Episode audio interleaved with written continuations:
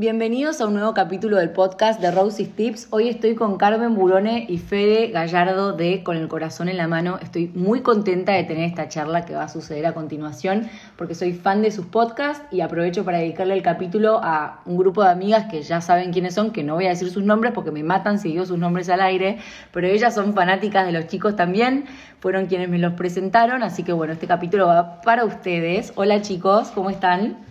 Hola, hola. Hola Rosy, ¿cómo va? Bien, todo muy bien. La verdad, les pido perdón porque yo recién los recibí, les quise poner play y empezar a grabar y me miraron los dos como diciendo, pero vos sos loca, nosotros tenemos, tenemos todo un ritual, vamos bajando, lo que hablamos es un tema, son temas delicados, no puedo, así que bueno, nada, ya arrancamos mal pero bien, porque en el fondo... No, la, idea, la idea es que sea totalmente espontánea, esto no es el corazón, pero, pero sí te contábamos que nosotros necesitamos calibrarnos para poder arrancar con nuestros podcasts. Igual me encantó cómo arrancó, ¿viste? Arrancó como.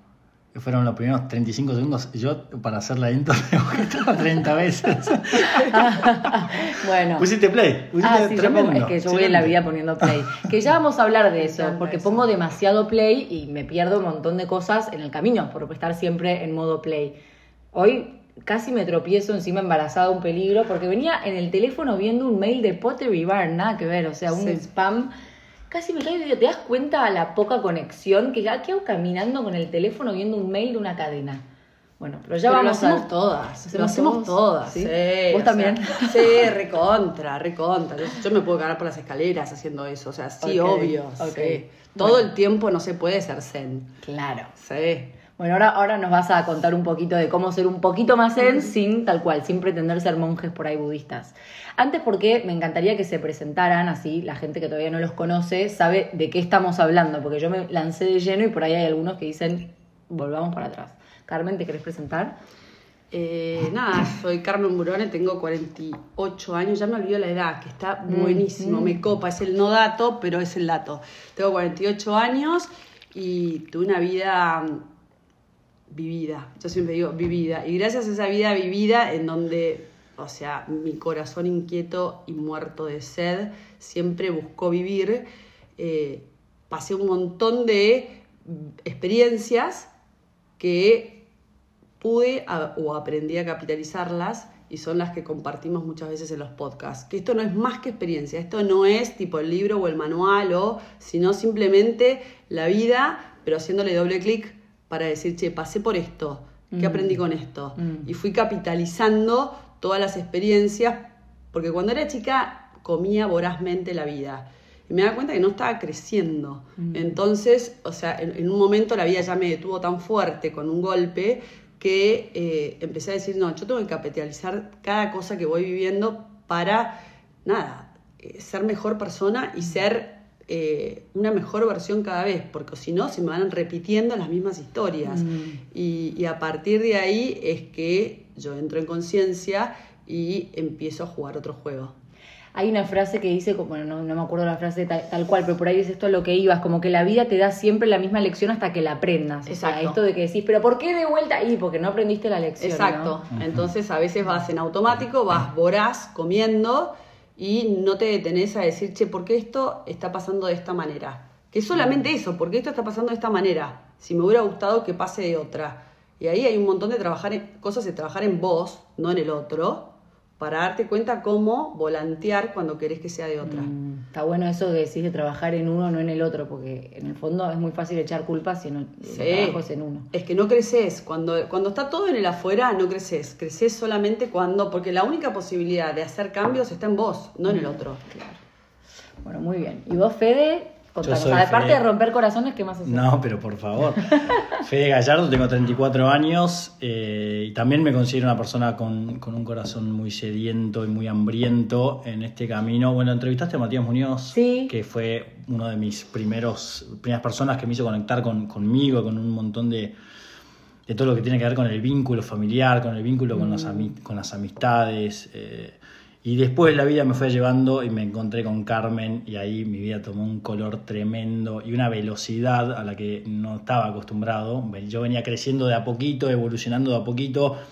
Siempre me ocupé de, de laburar en mí, pero llega Carmen a mi vida y fue, fue todo muy rápido. Así que en los últimos, no sé, dos años y medio creo que haber crecido un montón gracias también a, a- a lo que me tocó vivir con Carmen y a todo lo que hicimos con, con el podcast, porque la verdad que mucho de lo que hicimos tiene que ver con mi propio crecimiento personal y mis propios temas y que no me da ningún tipo de vergüenza tirarlo sobre una mesa y entender que eso puede ayudar a otros. Así que, mm, bueno, eso. Y el podcast con el corazón en la mano nace en el 2020, ¿no es así? Nace en, en pandemia el 2020.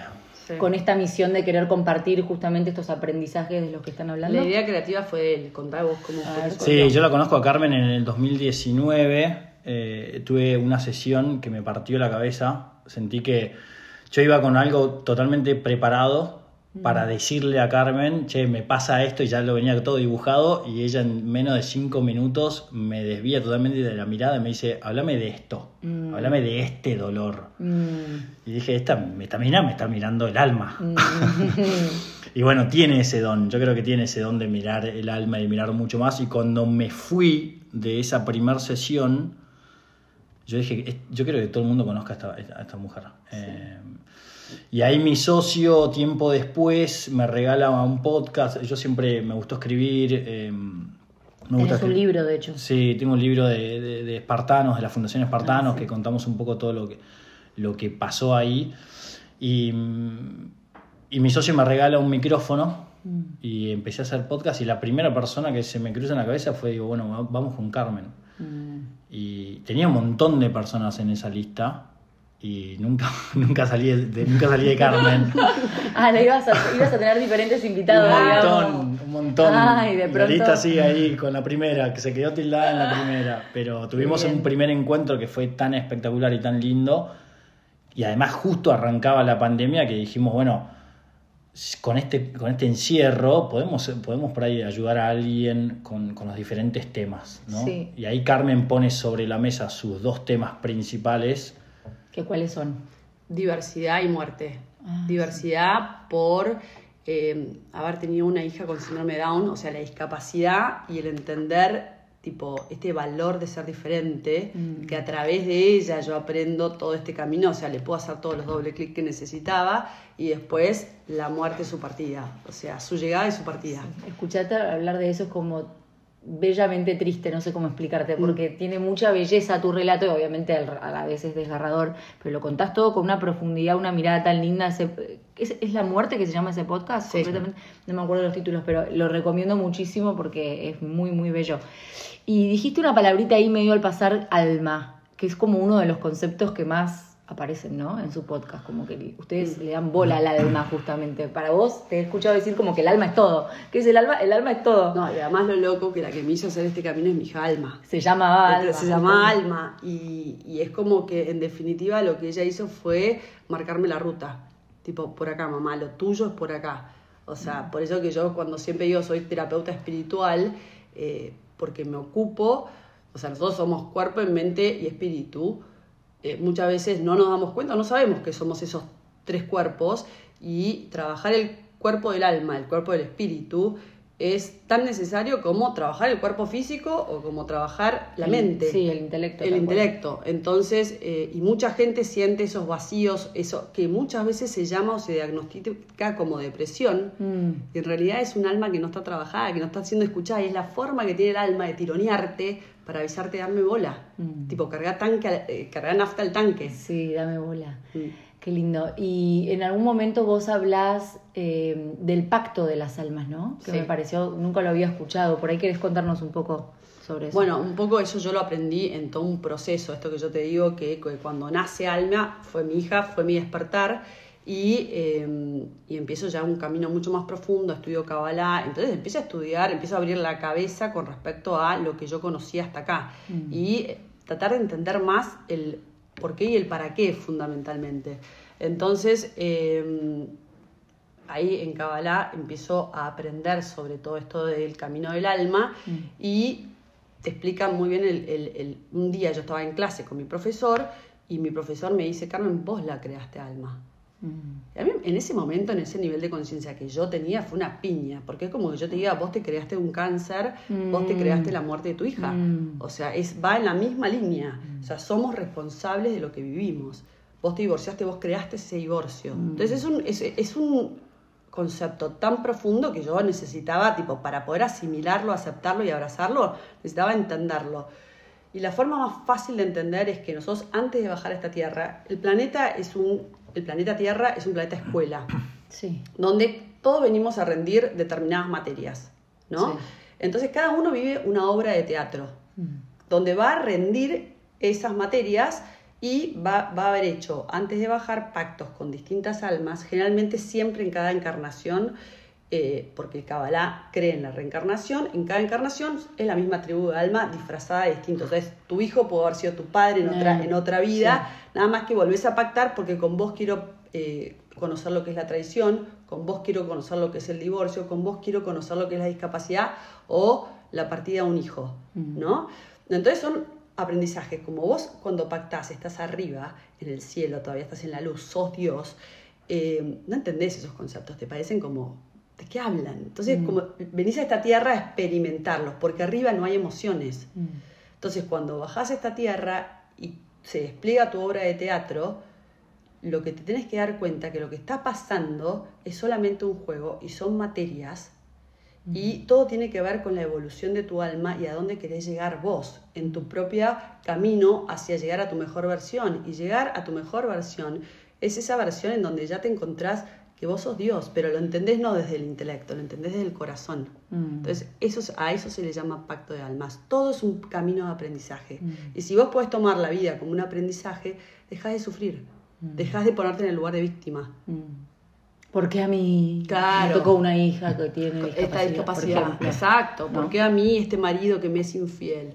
¿Por qué a mí? Mm. Porque todo. ¿Por qué me echaron del trabajo? Sí. ¿Por qué? ¿Por qué a mí? No, no, no. A mí me pasó esto para algo. Mm. Tengo que entender ese para algo.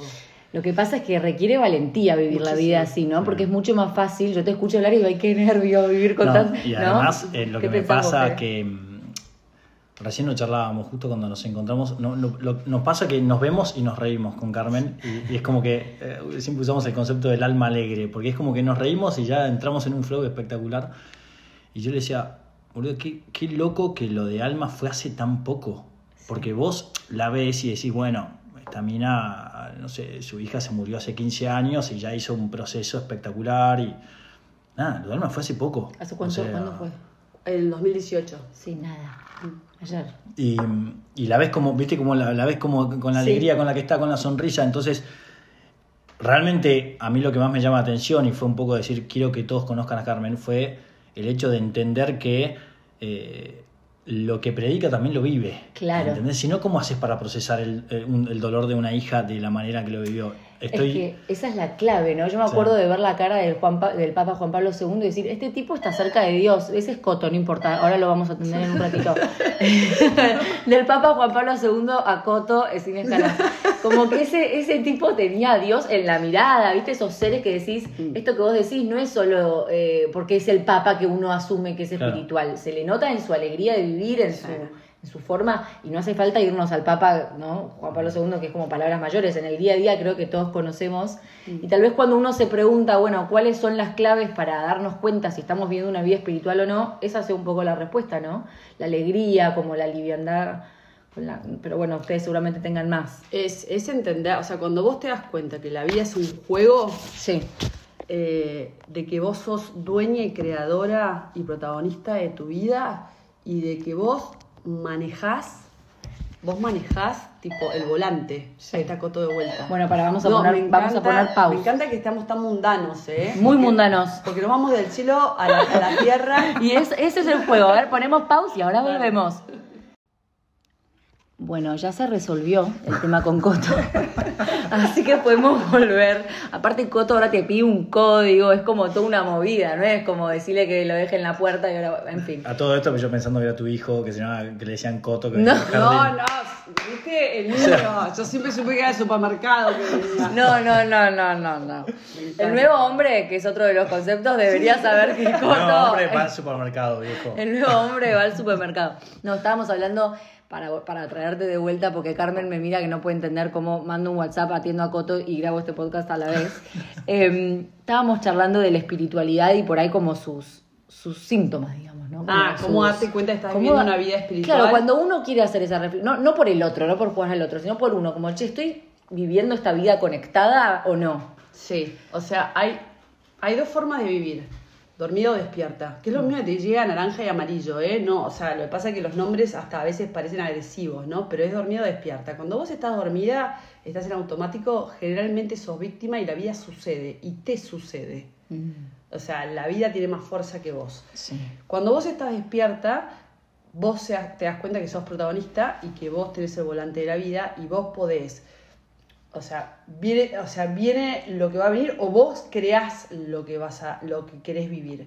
Entonces, de a poco, cuando entendés y aprendés cuáles son las leyes universales y cómo manejarlas, ahí es donde vos sos protagonista y empezás a ser creador de tu propia vida. Entonces, esa es la diferencia entre eh, vivirlo dormida o despierta. Mm. O sea, si yo creé esto, mucha de mi vida, yo la creé dormida.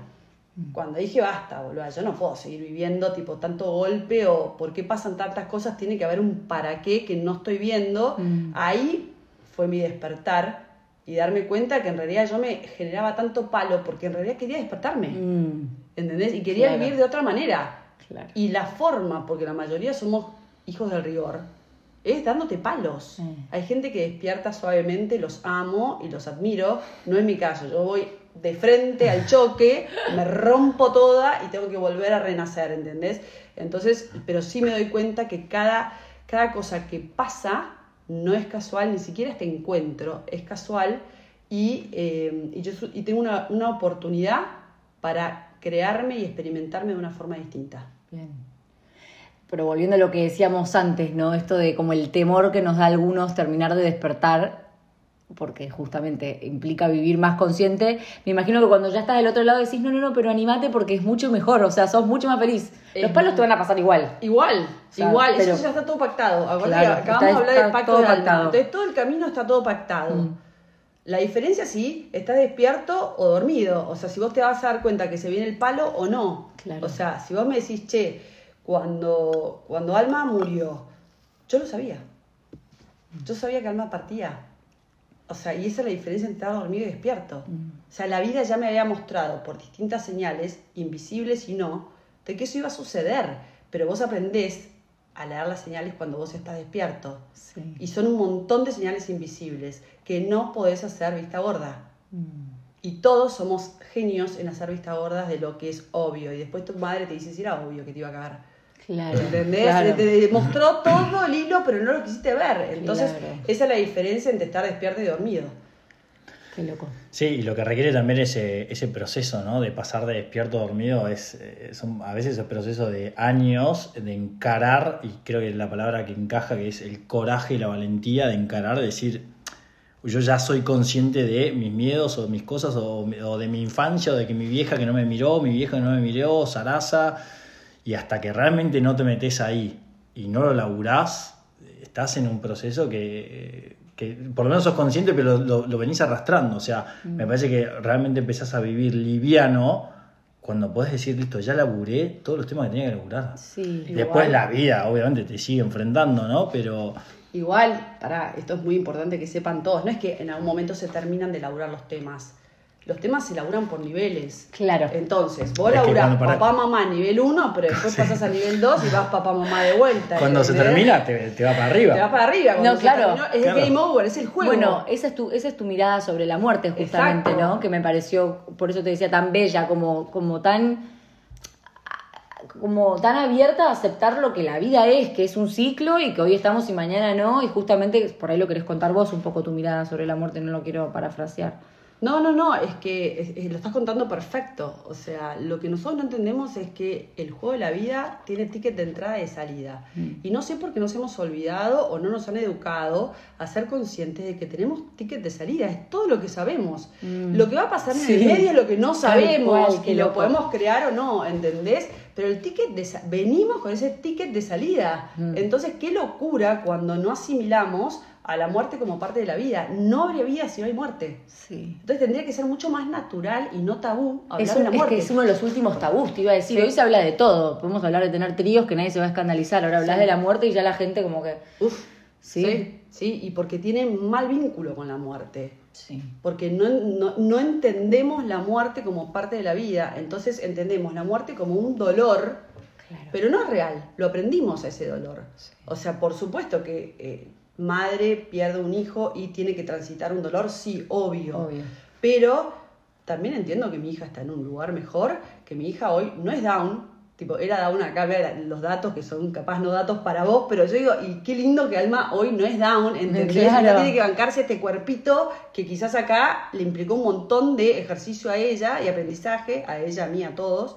Y, eh, y está mucho mejor. Mm. Está ya jugando otro juego, ¿entendés? Un juego que yo, como soy humana y estoy en planeta Tierra todavía, no la puedo ver y no lo puedo conocer. Pero que algún día me la reencuentro. wow. Y esto, porque ah, volviendo a lo que hablabas de la reencarnación, esa, son contradicciones con- que, que a mí todavía me generan Ruido. sí, como trabajo.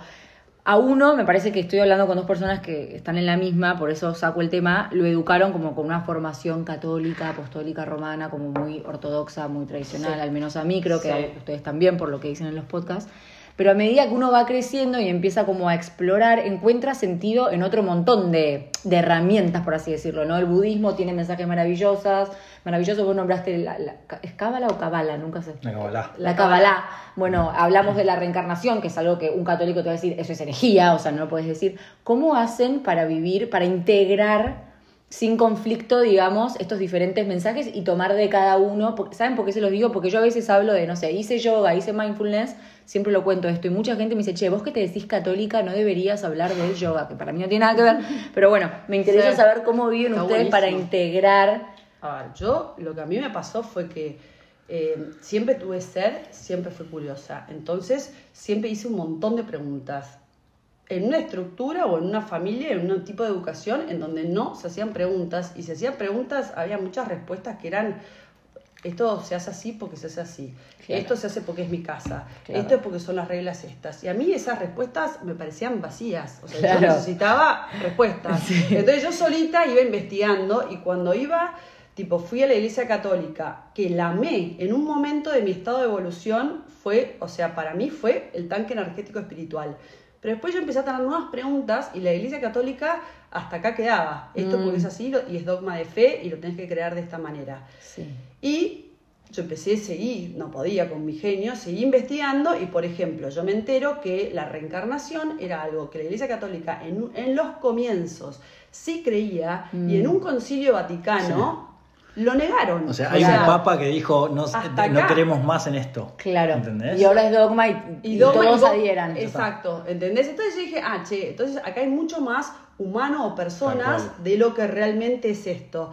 Entonces digo, bueno, listo, pero a mí, para mi evolución personal, cuando leo del budismo, leo del hinduismo, leo de, digo, che, esto me es mucho más amigable que creer de que acá, ¿entendés? Y que hay un cielo y un infierno, Claro. ¿entendés? O sea, después de acá. No, el cielo y el infierno para mí está acá y es cuando estamos conectados o cuando estamos desconectados, ¿entendés? Entonces, un montón de cosas que me sirvieron para un periodo de la vida y bendigo y agradezco haberlas tenido. Sí. Hoy en otro periodo crezco y busco respuestas en otros lugares y eso yo lo llamo evolución. Claro. ¿Entendés? Yo no puedo ser, si yo me quedo rígida con las mismas creencias de cuando yo estaba en primaria y secundaria, yo siento que me voy, o la vida me va a romper, yo ya la aprendí, ¿eh? Mm. O sea, porque cuando tenés que crecer y empezar a pensar distinto para poder evolucionar, porque el mundo evoluciona, si vos no evolucionás te quedás. Sí. ¿Entendés? Y dijiste medio al pasar eso del cielo y el infierno están acá y antes habías dicho también, ella te tira al pasar. eh, Sí, sí, sí. No, porque Dios está en uno, o vos sos Dios.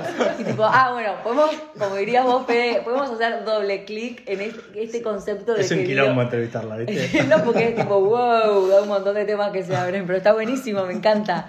Pero volva- volvamos a hace como 40 minutos antes de Coto cuando dijimos que Dios, Dios estaba en uno, o uno era Dios, o no me acuerdo cómo fue que dijiste, podemos volver a eso. en los niveles de conciencia. Te lo dice la Iglesia Católica, lo que pasa es que nosotros no lo terminamos de entender. O sea, somos chispa divina. Mm. En este proceso, cuando en el juego de la vida vos bajaste, obviamente todos pasamos hasta, creo que no sé si es Platón o Aristóteles lo explican, tipo la teoría de la, o sea, cuando bajás te olvidás todo lo que pactaste y vos Sí, no tabula rasa. Exacto, entonces vos no te acordás lo que iba a ser Sí, el juego y lo sí, que sí, pactaste. sí, sí. Entonces, Pero todo es para hacer un camino, para recordar al final de la evolución que sos Dios, que sos chipa divina. Lo que pasa es que yo te lo estoy diciendo y vos debes decir, y, y muchas personas que escuchan esto se van a latigar diciendo, esta hija de puta, ¿qué está diciendo? Que somos Dios, ¿entendés? Hereje. No, Lo que no. pasa es que nos- Somos Dios. Se ocuparon ¿entendés? de sacarnos ese poder también. Claro. O sea, nos lo quitaron a ese poder. Y- ¿Quién? y para mí. No, no, Mamá, no escuches. Mamá, no escuches. No, mis tías no pueden escuchar esto tampoco. No, no, pero pará, quiero que entendamos algo muy importante. Venimos de, de, de- de familias, hasta incluso Opus Dei. Sí, Digamos sí. las cosas como Sí, son. Mirá- sí. mirá lo atravesadas que estamos como para ir. Ustedes, ¿eh? Yo no. Nosotros. No, no, pero, pero Estoy cargando. a lo atravesadas que estamos como para ir tipo cuestionando, cuestionando, cuestionando. Sí. ¿Entendés? No, y esto, esto, esto de que Dios está en uno, en el fondo también eh, explica esto, es como vos decís, es el mensaje de Jesús. Amemos a los, a los unos a los otros porque Sí, estamos, somos todos uno, que también es el mensaje del budismo, ¿no? Sí. Somos todos uno. Somos todos uno. Che, y además, a ver, pará, también todo bien con el Opus y con la religión y demás. O sea, nos hicieron conocer a una figura tan espectacular como la de Jesús. eh, y después, bueno, ya después entran un montón de otras cosas. Pero yo me quedo con eso, con. con- con- me mostraron a Jesús. Y para mí eso Claro. fue lo más lindo que me puedes haber mostrado Sí, en la vida, sí, ¿entendés? Jesús es- Eh, a mí la figura de Jesús me desarma, me Sí, desarma. sí, o sea, sí, hablo sí. un 30 segundos más y me pongo, me quiebro. O sea, y es tremendo lo que, lo que ese, lo que fue él, y el hombre que dividió la historia en dos, Y su la mensaje. cantidad de cosas que hay en su mensaje. No, no. Y, eh, Y, ver, todo lo demás es humano, ¿entendés? Igual ustedes están mucho más avanzados que yo. Yo soy todavía No, no, la que cree que tipo si me muero y fui buena voy a ir al cielo, ¿entendés? O sea, Bueno. todavía estoy en un nivel, como ¿En vos dirías, en el nivel de conciencia menos, menos. Pero vos crees, para vos crees que va a haber un Dios. Nosotros amamos, ¿no? Sí. Ponele que amamos entre Sí. comillas, que estamos aprendiendo Sí, a amar. sí, sí. Un Dios, ¿no? Dios que ama en toda su totalidad. ¿Vos crees que él te va a, a- se va a sentar en, en- en Eso una silla y va a decir No. vos vas para allá y vos vas para allá? Ubico que ese concepto suena re arcaico y a la vez lo que me pasa, y también entiendo perfecto lo que es el concepto de la misericordia, que de hecho hace no, creo que fue uno o dos años fue el año de la misericordia Sí. y se llamaba que todos nos acercáramos a la iglesia justamente con este mensaje de vengan, vengan todos, lo entiendo. Me pasa que creo mucho en la Virgen y en sus apariciones y en sus mensajes. Re. Y la Virgen de Fátima les mostró a los pastorcitos, o sea, hizo así, abrió la tierra. Bueno, ustedes se van a reír, pero Sí. nada, o sea, ella cuando se aparece la Virgen de Fátima le dice, me duele a los chicos, a los pastorcitos, me duele el corazón, pero miren toda la gente que no es que Dios lo manda, que ellos eligen. Ellos mismos. Sí. Con su libertad y su libre albedrío, ellos solos eligieron, no es que Dios, tipo, vos te vas castigado. Ellos eligieron este otro camino. Pero eso está, está sucediendo hoy. Claro, No, entiendo no tu punto que de que, de que es acá. O sea, vos qué te pensás que está pasando en Ucrania o en Argentina. Claro, claro, ¿entendés? claro, claro. Ya está el infierno. esa, acá. esa vuelta de tuerca me gusta, ¿ves? Ahí Claro, en- ya está- entiendo. ya lo estamos viviendo. Sí, ya lo- sí, tal cual, lo estamos viviendo. El Sí. infierno, es que el infierno, sí, el infierno. Vamos un miércoles a la cárcel. O sea, Me encantaría, entrás ¿se puede? al infierno donde hay personas que están viviendo el infierno Claro, ahora, claro, ¿entendés? tal cual. Y que lo único que podemos hacer Claro. desde el lado de la fundación es llevarle un rezo, una sonrisa, algo para que salgan dos horas de ese infierno. Bueno, me convencieron con eso, pero para ahí subir un nivel. para un nivel Check. de conciencia. Para no, pero te quería hacer otra pregunta. No Eh, bajes, ¿eh? No, bueno, Ojo con la olvídate pregunta que- porque ojo puede que es fácil bajar. bajar. No, no, no, no. Esta, esta parte de la reencarnación no me queda clara. ¿Hasta cuándo me reencarno y cuándo mi alma como que finalmente se va a descansar con Dios? Cuando terminaste, cuando entendiste en la última vida. En Ah, la última hay un vida, fin, no es que me reencarno. con- Hay un fin, y, pero puedes haber reencarnado 400 vidas y las 400 vidas haber estado dormida. Claro. O sea, yo, yo creo que va a haber reencarnado 7000 vidas, era la más cabezadura de todas, y esta dije, asegúrate que te despertás. Eh, Tipo, asegúrate que vas a jugar de verdad. Y me puse pruebas para asegurarme despertarme. wow, ¿entendés? Carmen, es muy fuerte todo. Es muy fuerte. Bueno, hay info tremenda sobre el calendario maya Ah. que te tira muchísimo de, de esto, ¿no? De, de- o sea, para el calendario maya una vida puede tener 25.000 años o Mm. un poco más y, y tenés color... Investigá, porque es una locura. de- tenemos gente que, que lo hace, que te hace una lectura de calendario maya donde vos aprendés muchísimo. Es una herramienta de autoconocimiento. Y, y bueno, te dicen en qué, está, en qué estación está tu alma hoy, ¿no? Claro, Supuestamente. ¿En qué vida? A mí me tiraron las runas y me dijeron que en otra vida. Ay, van a reír. No. La gente No. se ríe cuando cuento que yo fui una atleta espartana. Me No, encanta. tremendo. y me Pará, ganaba un montón de premios. pará. ¿Y por, y por qué te sirve? Porque acá lo que vos tenés que entender es, te dan esa información. ¿Por qué te sirve en esta vida saber que eras una atleta espartana? Claro, hay Hay una, hay una razón. Sí, y el- tenés un conocimiento adquirido, quizás sean las medallas, son las mismas medallas que recibís con este Ah. laburo que haces, ¿entendés? Mm. Sabiendo que vos ya sabes ganar. Eh, no, no sé ganar. Bueno. me recuesta. No, No, te- boicoteo. Bueno, Ah. después lo charlamos. después te pido una sesión. Bueno. ah, Para- bueno. un, libro para, un, libro, un libro para tu gente, que es lectora, Conversaciones con Dios, de Ah. Neil Walsh. Ah. Conversaciones con Dios 1, Ok. tiene cuatro. Vayan con uno, es un libro súper profundo que te revincula con este Dios amoroso, en donde dice, ¿en qué minuto vos pensás que yo te voy a decir que vos sí, vos no? Vos sos un Claro. cáncer. Claro, y vos- claro. O sea, ¿por qué pensás que yo soy eso? Te inventaron, te hicieron creer que yo era Sí, eso. está buenísimo porque uno reza mucho. Bueno, por Qué favor, mandame un, eh, tal cosa y casi que sentís, no me quieres si no me Claro. manda", o, o- Bueno, después entramos Me quiere en- más si me lo mandó. En el obvio. concepto de pedir igual carencia. A ver, contá eso. Para mí, bueno, me, sa- me borré, me desprogramé de eso Ah. y yo vivo permanentemente en agradecimiento por las cosas que me pasaron y por las cosas que todavía no me pasaron que sé que me van a pasar. Ujú. Y es esa certeza de que confío tanto de que me pasan. O sea, Mm. hoy Pepe Brea venía del auto y dije, le voy a mandar un audio, no, que baja, no, eh, estaciono y estaba Pepe Brea ahí. No sé quién es, perdón. Un amigo. No sé, un Ah. No, no, o sea, un amigo que le puse nombre y apellido, pero. ¿Entendés? Me pasa. sí, Claro, es claro, como que esas sincronías. Empezás a crear tu vida Sí. realmente. Sí, sí, Eh, sí, es muy loco eso. Bueno, esas son las leyes del universo que, que mencionabas, que una vez grabé un podcast al respecto, no vamos a entrar en eso porque es muy largo, pero es esto que vos decís, Sí. como empezar a manifestar. Y ustedes hablan bastante de los hábitos saludables y cómo eso puede redundar en pensamientos positivos, y bueno, me imagino que la visualización y estos actos tienen que ver también con eso. ¿Qué otros hábitos saludables recomiendan? O sea, para toda la gente que está escuchando y dice, wow, esto resuena en mí, me doy cuenta de que me falta evolucionar, ¿cómo puedo hacer? O sea, ¿cómo arranco? Conversaciones con Dios, me lo compro, ¿qué más? Sí. Dos, o sea, algo que a mí me costó muchísimo. Yo voy por todo lo que me costó muchísimo. Sí. Yo era vaga, vaga, vaga eh, a nivel físico. No, nosotros te- venimos de una cultura en donde se entrena mucho la cabeza, Sí. la mente. Sí. Y entonces tenemos una mente que según, o sea, los budistas es un mono con navaja, porque es muy bueno, pero también hace mucho daño la mente. Y no, nos hicieron entender que también éramos un cuerpo. A mí me cuesta mucho hacer deporte.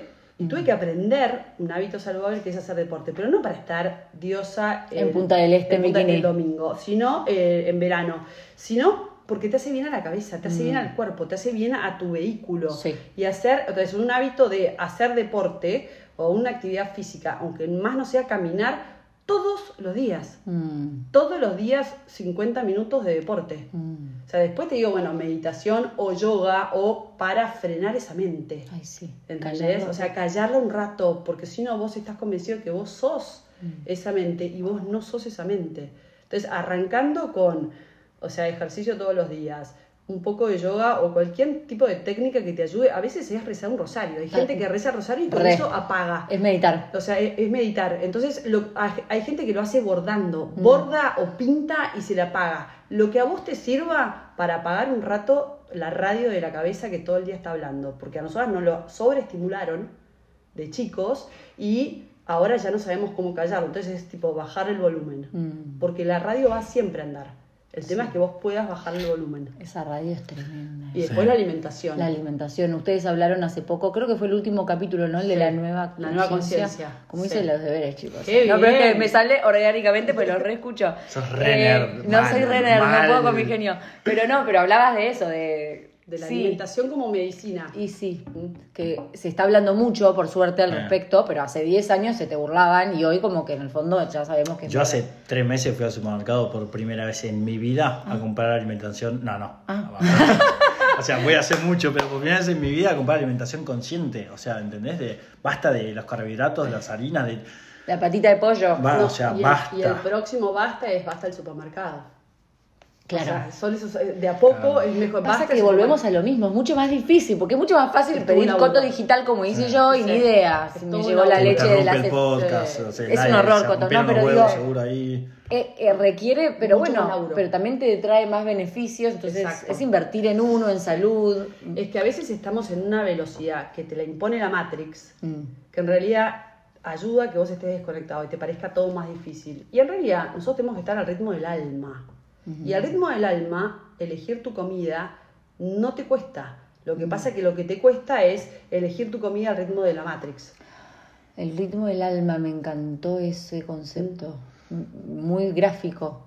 El celular se lleva re mal con el... Exacto. Claro. Es mi peor enemigo. Bueno, a mí Carmen me enseñó un concepto que me encantó, que fue hacerme amigo del silencio. O sea, una de las cosas que hago a diario, que ya las dejé de hacer hace un- mucho, pero lo hago conscientemente también, es apagar la tele, apagar la radio, no leer Infobae, no leer, o sea, no leo, estoy ajeno al mundo Sí.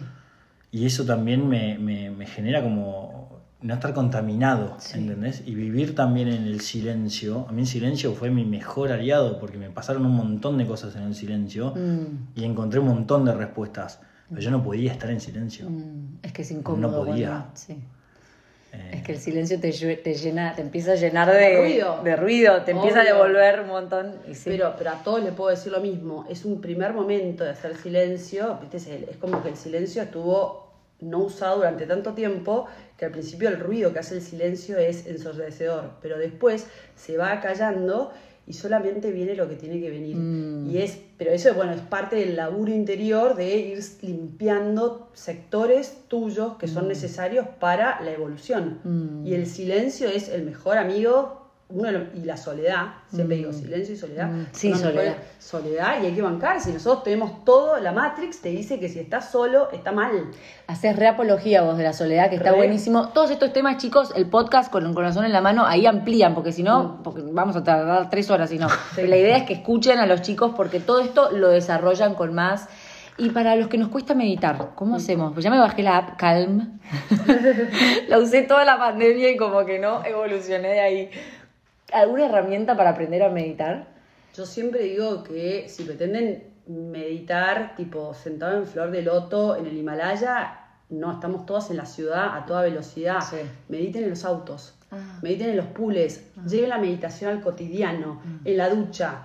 Cuando estás cortando cebolla, preparando la vianda de tu hijo para el colegio, ¿entendés? O sea, poné la musiquita y hacelo en solapado. Después te van a dar más ganas y vas a poder ir encontrando ese momento para decir, bueno, ¿sabes qué? Tengo ganas de meditar. Y capaz estás sentado en el inodoro. Mm. Meditas sentado en el inodoro. Mm. O sea, nosotros somos muy del dos, dos en uno porque estamos en una ciudad que va muy rápido. Para incorporar un hábito que es tan difícil a esta velocidad en este entorno, si vos estás en la naturaleza, vos estás en el campo, te es más fácil meditar. Obvio. Acá es mucho más difícil, por eso que hago el 2 en 1 para los que estamos acá, que es si yo te digo tipo frená todo y sentate en, en flor de loto, no te va a salir. Mm. Y la otra técnica que ayuda mucho a meditar es el yoga. El yoga es como Ah. si fuera un tobogán hacia la meditación, Ah. porque los últimos minutos de yoga siempre te hacen meditar. Sí, Shavasana. Claro, entonces es como que ya vas entrando en, ah, es esto, Mm. ah, es por acá, y lo vas entendiendo y después lo, lo podés prolongar en el tiempo.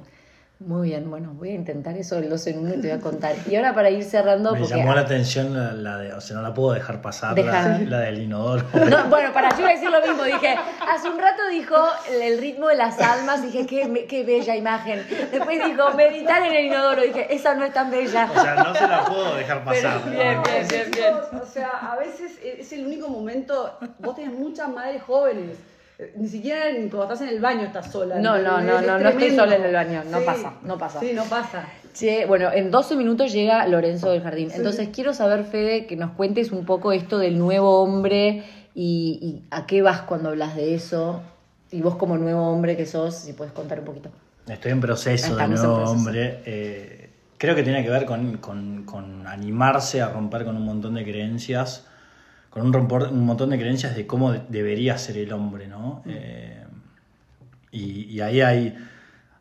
eh, son años de haber prearmado y formateado al hombre y creo que también está en romper un poco eso y entender. Hay una imagen del fin de semana que, me, o sea, la miré y me, me empecé a llorar, que fue la de Federer y, Ah, y sí, Nadal agarrados de la mano, Llorando que son dos. dos pibes que yo veo hace 20 años pegados a la televisión y los amo. Sí. Y vienen a mostrar eso, ¿entendés? Como, Tremendo.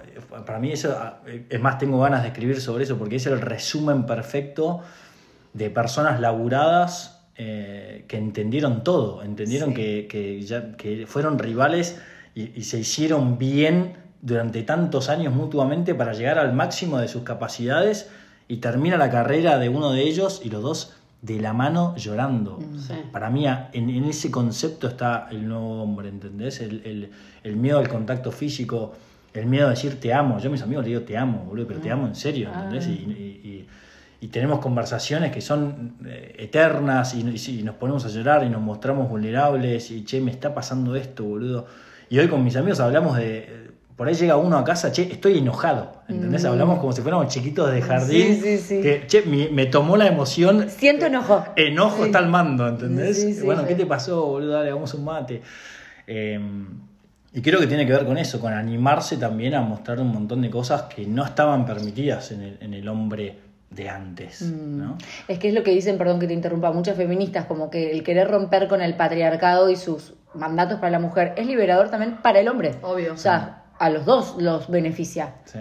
No es solo que, ah, gracias a eso ahora la mujer puede ir a la universidad y votar. No, bueno, es que también el pibe puede animarse a decir Sí, sí. te amo y llorar y no por eso ser tildado de lo que fuere. Tal cual. Wow, bueno. No, y entendiendo el llanto como una herramienta catalizadora de emociones, Mm. tan necesaria para el hombre como para la mujer. ¿Por qué estaba vedada para el hombre? Mm, Entonces el nuevo hombre tiene que entender lo que es el llanto y a veces es necesario llorar una vez por día. sí.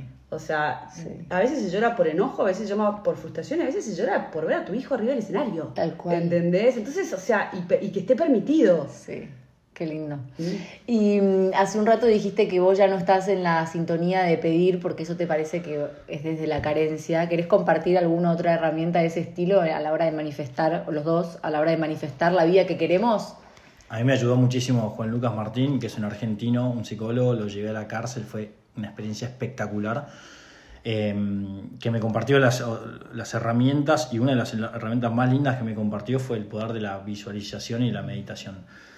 Eh, y yo todas las mañanas me levanto y hoy, hoy me sorprendí porque tuve 35 minutos, que cosa que nunca, porque siempre tengo 10 minutos, y estuve creando mi vida, ¿entendés? Y, y disfrutando, yo ya desde hoy a la mañana ya estaba disfrutando este momento. Ah. Eh, y, así me tomo mi vida y de repente digo, che, me pasó hace muy poco, qué ganas de viajar a no sé dónde y de repente se dio y en menos de 5 días tengo un, un pasaje para ese lugar. ¿A dónde vas? Eh, voy a Málaga, España, Tremendo. a laburar. Eh, pero tiene que ver con, con eso, con realmente Jesús decía gracias Padre porque ya está hecho. Y hacía el milagro. Ay, me encanta esa frase. ¿Entendés? Lo, hacía, el milagro, hacía el milagro después de decir esa frase. Gracias, Sí. Padre, porque ya está hecho. Confiaba tanto Wow. en que Dios Me se lo iba a abrir dar. todo un mundo con esa Es una frase. certeza tan grande que, que hacía el milagro. Mm. Pero él primero confiaba, agradecía de lo que todavía no había pasado, pero sabía que iba a pasar. Bien. Y ese es como un engaño a la- a- al, al cerebro, ¿no? Como decirle, el cerebro ya pasó. Y ahí hay un pequeño, una pequeño jueguito y, Y no es solamente mental, ¿eh? para las que quieran aplicar esto, que es una, es una herramienta súper poderoso, es la certeza es con la cabeza y con el corazón. Se tiene que sentir la tal certeza. Sentir Si el vos- cuerpo. Claro, en todo el cuerpo tenés que sentir que ya está hecho. Mm, Esa casa que tanto quisiste Sí. ya está hecha, Sí. con certeza, porque si vos lo decís con la cabeza, pero el corazón no está en sintonía o no se la cree, no aparece, no se materializa. No, no, no. No, ya estás abriendo la puerta de esa casa, estás sonriendo, Claro. o sea, estás, Estás oliendo estás los ahí, olores. ¿entendés? ¿Y qué pasa cuando no se te da? Cuando pasaron cinco años y no. ¿Cómo manejamos nuestra el humanidad que, tiempo quiere no el man- tiempo no lo manejamos? no, no. El universo tiene su Si es una de las leyes del universo. Hay un factor que no podemos manejar, es el tiempo. Claro. Por ahí es en 10 años y no Por ya. ahí, por ahí es, el- los últimos tres meses de tu vida. Ah. y- Y, y probablemente estés aprendiendo o limpiando otras áreas para que finalmente eso llegue. Mm. Que eran imprescindibles que estén tra- trabajadas para después abrir esa puerta de esa casa que es tuya. Ah. Últimas dos preguntas. Uno, la gente se, que- si se puede atender, si se quiere atender con vos, te van a llenar. Hacete cargo. ¿Cómo Sí. hacemos para atendernos con vos? Nada, me escriben por Instagram Ah. y, y- Car- y yo arroba con- Carmen Murone o el de, Carmen o el de corazón. Ah. Cualquiera de los dos, los chicos me de lo pasan, sí. Los chicos ahí tienen un equipo. Tenemos un equipo, obvio. Bien, para no, y ahora quiero saber, y ahora sí, porque esto es re importante, que me cuenten del libro que están preparando. Yo lo único que te voy a decir es que leí el capítulo que escribió Carmen hace una semana sobre la muerte y no, no, no pude, o sea, no, no pude terminar de leerlo. De lo que Va a ser emocionó. una locura. Wow. Eh, No sabemos cuándo sale todavía. No. Gracias Dios porque ya está hecho, pero no cuándo. Ni idea cuándo, no me presione, Dios. lo escribo. No, no, no. Y además, pará, pudimos hacer esto. Él con la experiencia del libro de él, que en, en algún momento la editorial le dijo, bueno, ya, y le empezó a poner deadlines. Él dice, yo no pude disfrutar del proceso. En la primera parte sí, pero a partir de que le pusieron deadlines, no. Entonces, o sea, a- aprovechamos ese aprendizaje y dijimos, no, si esto te lo queremos disfrutar. Claro. Tipo, no lo entreguemos a ninguna editorial hasta que nosotros Lo tengamos. Lo tengamos sí, listo sí. y, y saboreémoslo. Tipo, despacio, al ritmo del alma. Bueno, ¿entendés? cuando O sea- necesiten editorial yo los ayudo a conseguir, si quieren. Ay, dale, gracias. Pero pará, pero y, bueno, y les voy a contar, gente, también cuando salga, porque nada, para que lo leamos. Yo Sí, ya lo quiero leer, métanle, dale. La idea del libro es que, que vos puedas leer un poco y, y puedas, puedas hacer tu propio camino de transformación a medida que vayas leyendo el libro. Nosotros lo decimos con Carmen en todos los podcasts porque no queremos pecar de ego. Lo único que hacemos es contar nuestras experiencias eh, y de hecho hay uno que se llama ¿Por qué fracasan las relaciones? Me encantó. Porque no, sa- no, sa- no sabemos hacer el de No, no, ¿por qué no. nos va bien en las relaciones? No, me encantó ese capítulo, lo recomiendo un montón. Es buenísimo. Sí, Es buenísimo. Me reí mucho. Tipo, no me sale. O sea, no hago cargo. Hay cosas que me salen, pero hay cosas que todavía ni en pedo me salen. Y, y el, y el libro va a ser un proceso de despertar. O sea, que la idea es que vos estés en la India o estés en Japón y leas el libro y te vaya acompañando en tu propio proceso de despertar. Mm, bueno, me viene bien así. O sea, que- si compras el libro viajás. Claro, te iba a decir, y si estoy en- con el conurbano, también, también se puede. También se puede. Ay, chicos, bueno, millones, millones de gracias. No saben lo que disfruté esta charla. De vuelta un beso a mis amigas. Les agradezco que me presentaron a, a estos dos genios. Bueno, ya los voy a volver a invitar, les digo, porque Sí. me encanta y siento como que fuimos medio rápido, pero yo quería hoy que la gente como que los conociera y tuviera un pantallazo de, de cómo hablan, de cómo piensan, cuáles son los temas, para que ellos puedan después profundizar en sus podcasts que están buenísimos, insisto, con el corazón en la mano en Spotify. Muy recomendados. Bueno, y hagan más seguido, chicos, porque Gracias, me quedo sin material. Ay, ¿Sabes qué nos pasa eso? Y nosotros como decimos, bueno, o sea, como cada uno tiene su vida. Claro. ¿Entendés? Entonces, tipo, hacer un podcast es tipo preparar el podcast. claro. Y es todo un laburo. Y la gente dice, dale, se están tomando mucho tiempo. Y vos decís, no lo puedo creer. Sí, sí, sí, es que sí, sí, la gente está ávida de Sí. más podcasts. No, Pero bueno, se pueden volver a escuchar también, porque hay tanta info que está bueno para, para volver a escuchar. Bueno, ahora sí, me despido, porque en dos minutos toca el timbre Lorenzo. Vemos. Gracias, Rosy. Gracias Gracias por esta invitación. Un placer.